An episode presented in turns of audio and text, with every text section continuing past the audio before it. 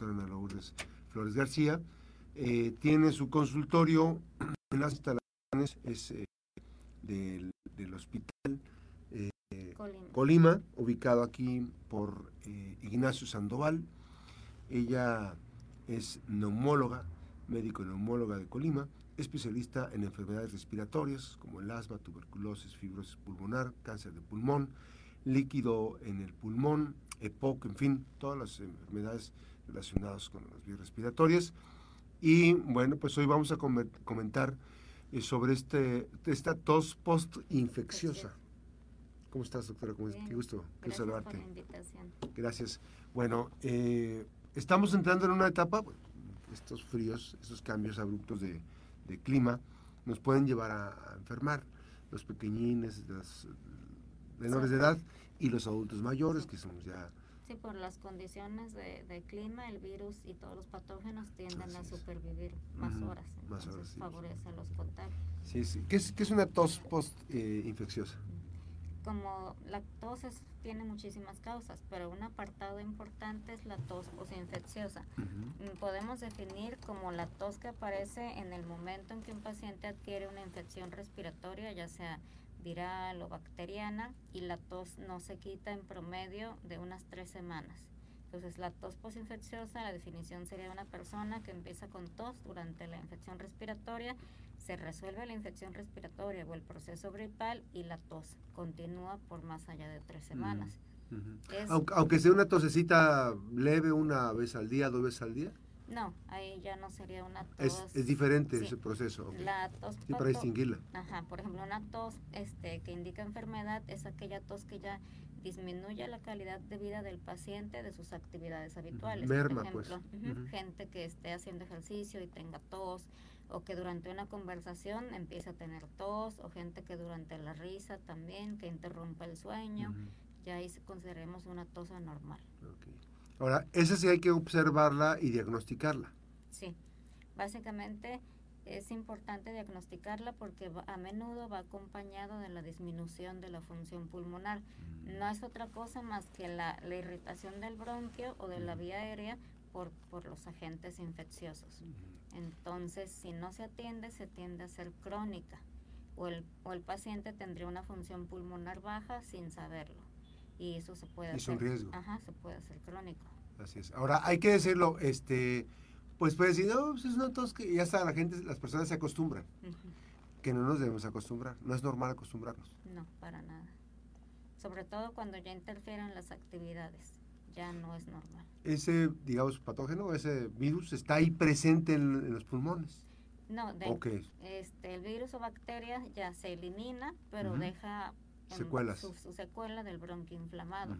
Ah, Entonces es un bronquio que en lugar de mantener su calibre constante, empieza a estrecharse, empieza a disminuir y por lo tanto dificulta pues el paso del aire. Eso no se observa hacia el exterior, eso está en la parte interna y la persona a lo mejor puede desestimarlo, que no debe desestimarlo porque hay que, o sea, lo normal es que tenga una respiración y una función pulmonar al 100. Sí. Se da una infección respiratoria, sí se puede tener tos porque pues es claro de los síntomas, pero en cuanto se resuelve el proceso respiratorio, se tiene que ir la tos. Pero eso es, es, un hecho. Es un ciclo, ¿no? Sí, ya termina la, la, este, la, cuestión de infección y, ya, y debe... A su vida normal, pero como usted dice, lo tendemos a normalizar. Sí, porque incluso hay personas que cuando hablan tienen este una como si fuera una especie de, de,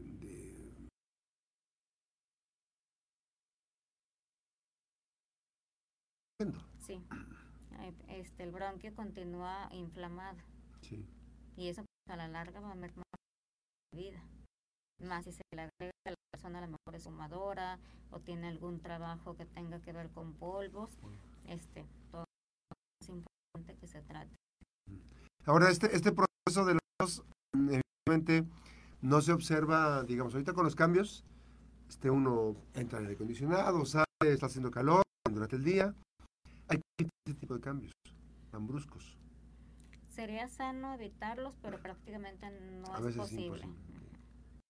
Pero la cuestión, eh, sí, sí, la que, lo, que no se debe dejar pasar es el tema de, de atenderse. Sí Cualquier paciente pulmonar con enfermedades crónicas puede someterse a cambios de clima cuando se está en control, pero nos tendemos como a acostumbrar y mejor evitar lo que nos hace daño en cuanto a la tos en relación a mejor darle tratamiento. Hay personas que están eh, que están pasando por momentos, digamos, me estoy acordando de una escuela que está cerca de un lugar donde trabajan con con hierro, con fierro, ah, y que está, es, es, un polvo muy finito. Y que bueno, ya las autoridades ya decidieron quitar eh, una escuela primaria. Sin embargo, hay personas que están de otros niveles educativos, siguen ahí. Es importante no tener ese tipo de, no. de estar expuesto a ese tipo de cosas, de polvos. Inclusive para los trabajadores. Normalmente las partículas entre más pequeñas sean, más tiempo duran suspendidas en el aire inclusive a veces hasta meses. Entonces ahí, por ejemplo, unas medidas de, de, de, higiene sería este regar de manera frecuente para que la lluvia sedimente las, las partículas y ya no sigan volando e inhalarlas. Aparte como mantener un espacio abierto, eh, si estás muy cerca usar cubrebocas. Hablamos de que eso puede generar también tos, pero sería ya de otro tipo. Sí, sería ya una tos más asociada hacia asma bronquial. Pero en sí todas las causas de tos terminan en lo mismo. Ah, el bronquio se inflama, se cierra y eso ocasiona los síntomas como la tos, pecho apretado, falta de aire. ¿Esas partículas que hablamos pueden depositarse en los, pulmones? Sí. y eso es lo peligroso, ¿verdad? Sí, porque la mayoría de ellas llegan a ser cancerígenas. Eh, entre más pequeña sea una partícula, más fácil escapa de nuestras defensas. Por ejemplo, la inhalo y la nariz, los, los pelitos, los cilios no son capaces de atraparla. Entonces pasa volando, volando hasta los bronquios terminales, al alveolo y se va, se queda enclavada en las superficies finales del pulmón y pueden causar mesotelioma, que sería un cáncer de pleura, eh, los nódulos. Lo mismo puede ocurrir con las, este, con las emisiones de humo. Eh, ¿De humos también es diferente? diferente porque ellas llegan al alveolo, que es como el globito que hace el intercambio de gas entre el, alveolo y el oxígeno. Entonces ahí las hace como porosas, las destruye y ya ahí desaparece, bueno, ya ese es su daño final, pero no causa inflamación persistente. En etapas iniciales todo es, todo digamos, todo es tratable y curable. No, sé, ahorita se me ocurrió una pregunta, a lo mejor es este va a ser un poco torpe la pregunta, pero no sé, me imagino. Si nos hacíamos la nariz con agua, pues uno se limpia, digamos, de cierta forma. ¿Se puede hacer lo mismo con los pulmones?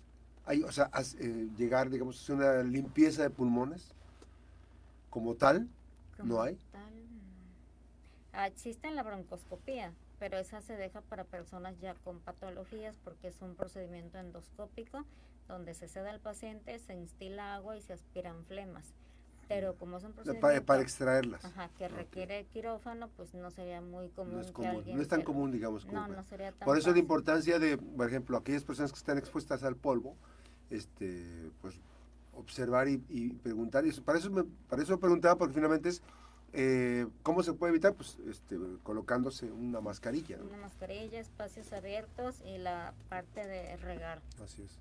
Que caiga agua para que las partículas que están volando se de plano se suspendan y ya están en el suelo. La atención de, de, este tipo de complicaciones vamos, a estar de aquí hasta, digamos, quizá febrero. Sí, febrero, este, marzo. febrero, marzo, porque hace, sentir un poquito de frío. Pero esta parte este, es a cuidar adultos mayores y a personas... Adultos mayores, personas con antecedentes de COVID que tuvieron síntomas pulmonares. Se está viendo que inclusive meses o ya años después de la pandemia quedan con asma o hiperreactividad bronquial, que es también un cuadro parecido.